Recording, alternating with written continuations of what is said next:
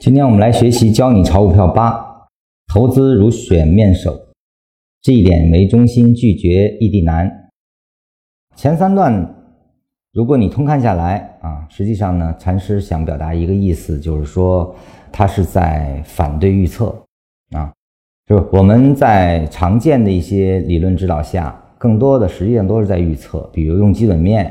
出现什么样子的情况会对应上涨啊，比如说以估值的方式。那么技术面呢，就是出现什么样的结构啊，会对应什么样的上涨，甚至还会告诉你如何测这个上涨的时间空间啊。那么心里面嘛，我们就说哪个地方构成压力，哪个地方构成支撑啊，下个压力位在哪儿，都是在解决这些问题啊。那么禅师呢，实际在否定这个，因为在禅师的理解下，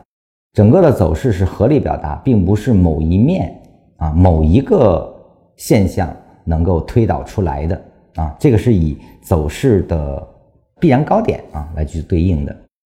禅师给了一句很重要的话，就是没有任何理论可以描述这种从面的输入